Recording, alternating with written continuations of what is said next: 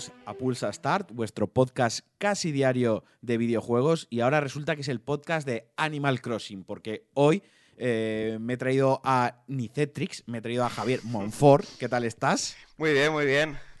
Que eh, me acabas de decir que le has metido 55 horas a- al Animal Crossing. Correcto. O sea, te ha venido lo de la cuarentena, te está viniendo de puta madre, sí, sí, y eso que trabajo, ¿eh? 55 horas y trabajando, ¿eh? desde casa. Sí, sí, sí, sí. O sea, trabajando con, con la Switch Lite al lado, ¿no? O sea, básicamente, básicamente. Bueno, entonces, eh, yo como ya sabéis que no solo soy un negado en Animal Crossing, nunca lo he jugado, sino que además un poco, como que soy un poco hater, eh, te he traído a ti, pues, para que nos cuentes, nos hagas una review esas 55 horas. Eh, novedades, qué novedades trae, qué incentivos trae, vale la pena comprárselo si eres fan de la saga, vale la pena introducirse en la saga con él. Cuéntanos. Mira, yo te voy a contar la, la perspectiva un poco de alguien que se ha introducido en la saga con, con este. Eh. Yo jugué un poco, muy poco, al New Leaf en 3DS, eh, porque entonces no me, este género como que no me entraba demasiado, y a raíz de jugar al Stardew Valley en su momento, dije, ostras, el Animal Crossing Sí. parece que es como la base de todo este tipo de juegos, ¿no? Y ahora, en esta época era como perfecto, eh, con el confinamiento, un juego agradable, de horas, en Switch que apetece y tal, y que hacía tiempo que no Sí. jugaba, y lo pillé. Y es verdad que es un juego, eh, viéndolo como era New Leaf y como es este, que es mucho más, está mucho más pensado para el que pueda llegar nuevo. Eh, Vale. Partimos de la base de que New Leaf tú llegabas a un pueblo ya formado y te, Sí. y te nombraban alcalde o alcaldesa, Vale. ¿no? Pero tú ya tenías eh, tiendas formadas, ya tenías calles hechas, ya tenías bastantes vecinos y te, y te encargabas un poco de gestionar todo eso. Aquí Vale. tú llegas y literalmente eres el primer habitante de una isla desierta. Bueno, el Vale, o segundo sea, tú porque... llegas- es una isla desierta. Eh, Totalmente, exacto. Em, hay una persona que es el Tom Nook, que es este que habrás visto en Twitter, que es al que le tienes que pagar la hipoteca, Sí. em, que te monta un- una tienda de campaña.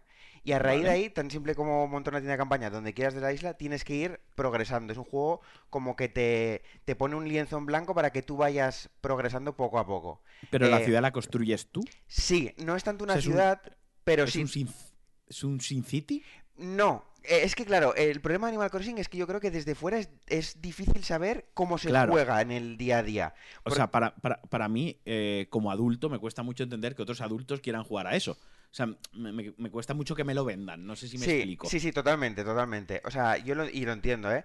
Eh, Nintendo lo, lo define como un simulador de vida, pero yo creo que eso no es, o sea, es un poco abstracto, porque al final cuando tú lees simulador de vida, creo que piensas en los Sims, en montarte, en Sí. ser como un dios que tú puedes eh, eh, hacer lo que quieras con quien quieras y con lo que quieras. Aquí tú, Claro. tú te mueves como en cualquier otro juego de, de esa perspectiva, pues eso, como un Stardew Valley o como este tipo de juegos, y tú, por ejemplo, para poner una casa, el Tom Que es como este gestor un poco de la isla, lo que te dice es, vale, toma esta, como esta, te da como una tienda de campaña y, ponla Vale. donde quieras. Entonces tú andas por la isla y decides dónde quieres que esa, esa tienda o esa, lo que será esa casa se construya.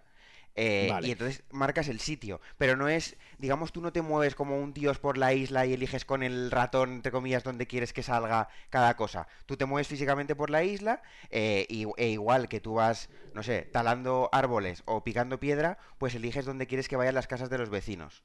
De acuerdo. Porque, pero ¿cómo se consigue?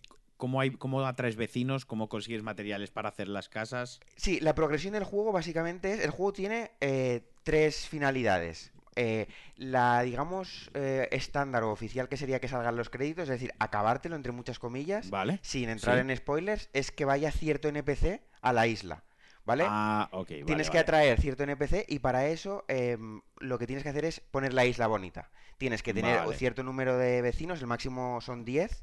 Ujú. Y además, eh, pues poner decoraciones, quitar los hierbajos, eh, bueno, pues eso, ponerla bonita y hacerla una como un pueblo más que una isla desierta, ¿no? O sea, que el juego en sí sí que tiene una historia, digamos. entre Sí. comillas, Sí que tiene una narrativa, podríamos decir. Sí, es un hilo conductor muy básico, Vale. muy elemental, Muy básico, pero, pero sí que tiene pero como una guía, exacto, tiene como una guía de, mira, ahora ve haciendo esto. Y de hecho, el, este personaje, el Tom Nook, eh, tiene una opción de diálogo siempre activa que es ¿qué hago ahora? Para el jugador a lo mejor que, que se pierda un poco, porque sí que es verdad que es un juego como muy abierto, vas a él y te dice, pues mira, ahora nos viene bien que hagas esto, o que montes esto, o que intentes que vengan nuevos NPCs, y te va guiando.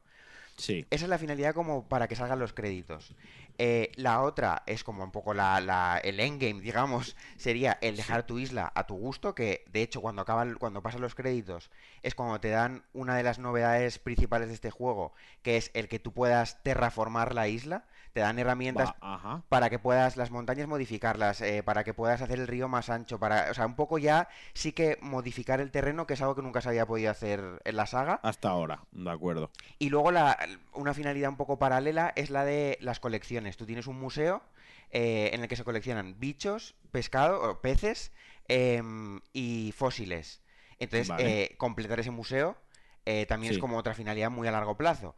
Y cuando se habla de muy a largo plazo, en Animal Crossing es más real que en ningún otro juego porque básicamente una de sus particularidades es que va eh, acorde al tiempo real. Es decir, para que en el juego sea invierno, no es como en Stardew Valley que tú podías jugar de una sentada 10 horas y pasarte por las por las cuatro estaciones o 20 horas. Aquí tú para Sí. que sea invierno hay que esperar a diciembre para que sea invierno en el juego. Hostia. Entonces, todos los bichos que salen en invierno, todos los peces que salen en invierno, NPCs que pueden llegar en invierno o en verano o en primavera, eso es en tiempo real. Vas a tener que esperar tres meses, seis meses, nueve meses de tiempo real y abrir la... Eso es muy raro y es algo que yo entiendo que a la gente le saque de, del juego. Y a mí es el primero... Di. Eh, que veo una ventaja, veo la ventaja que es que cada X tiempo retomas el juego, como al final pues, puede ser, por ejemplo, un, un- un Zelda Breath of the Wild, ¿no? Que cada X tiempo lo retomas para hacer cuatro cosas por ahí, o un Skyrim, ¿no? Que dice, venga, va, voy a ver mi NPC este tal.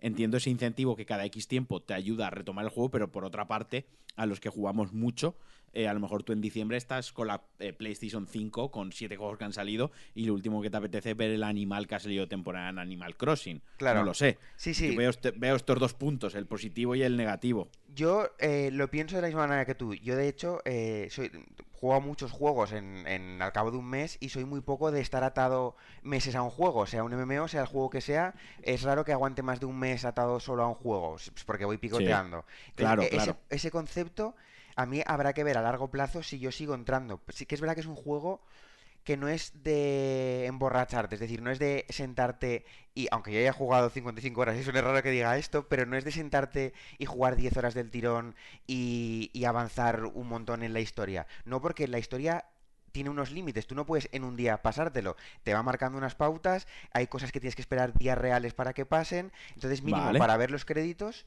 si no haces la trampa esta que está haciendo la gente de eh, avanzar el reloj de la consola, porque entonces la el juego, si tú pones que la consola tu hora es de diciembre, eh, interpreta que estás en invierno, entonces el juego sale en invierno, pero claro, estás haciendo trampas, entre comillas.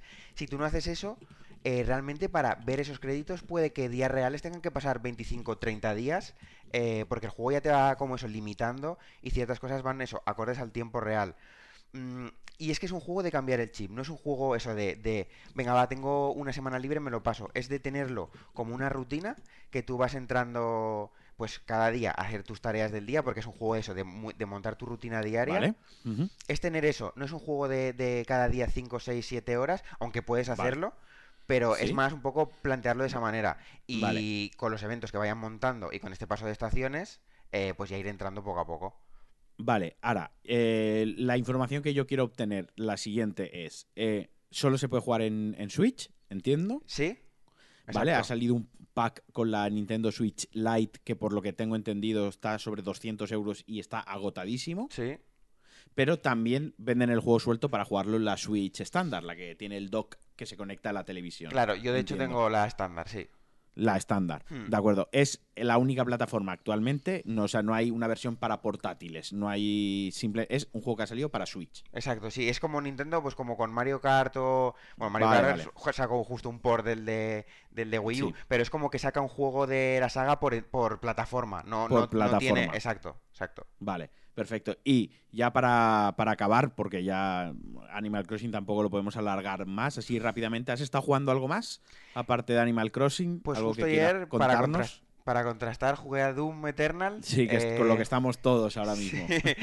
Nada, jugué los dos primeros niveles, eh, pero sí que me Sí. gustó mucho el cambio eh, como, como, no sé, eh, más estratégico con el tema de Sí. la sierra, eh, arenas Y- mucho más grandes, más complejo, más complejo, me gustó, me gustó. Busca más el cuerpo a cuerpo Sí. que el anterior y la motosierra que antes era un poco el detalle un poco anecdótico, gore, gracioso, aquí es totalmente imprescindible la estrategia para obtener eh, munición. Claro. Además de si, si ya has llegado a la segunda fase, han dado lanzallamas, puede ser, eh, así de cabeza no lo sé. Pues lo quitaron bueno. ya a media segunda fase porque son Vale, muy pues, grandes, pero, Sí, pero, llega un no momento tengo. que mola mucho porque así sí, no es demasiado spoiler, pero te dan varios objetos que uno sirve para obtener, han- como que lo han dividido. Si quieres obtener vida, haces esto. Si quieres obtener munición, haces esto. Y si quieres obtener armadura, haces esto. Por lo tanto, el componente estratégico es muy grande, ¿no? Porque si utilizas la motosierra para obtener munición, ya sabes que durante, hasta que no cojas gasolina, Claro. no, no la vas a poder eh,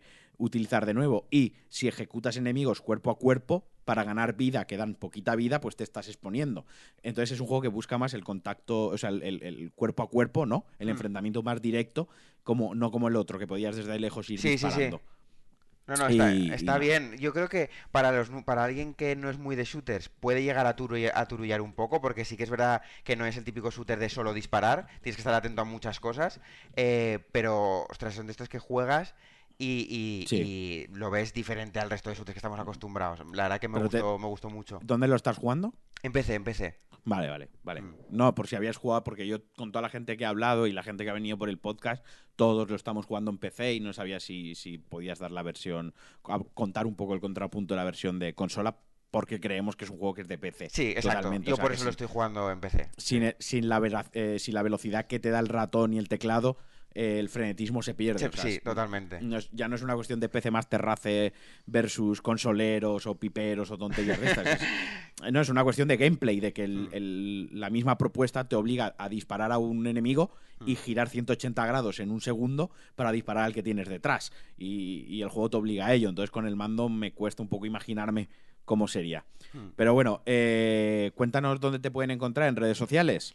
Pues en Twitter en arroba jvrmonfort. eh, Y no tengo Instagram, con lo que Twitter y, y poca cosa más. Venga, muy bien. Pues nada, te agradezco muchísimo que hayas sacado este ratito para, para pasarte por Pulsa Star para hablarnos de Animal Crossing. Y, y nada, pues eso, que muchas gracias, Javi.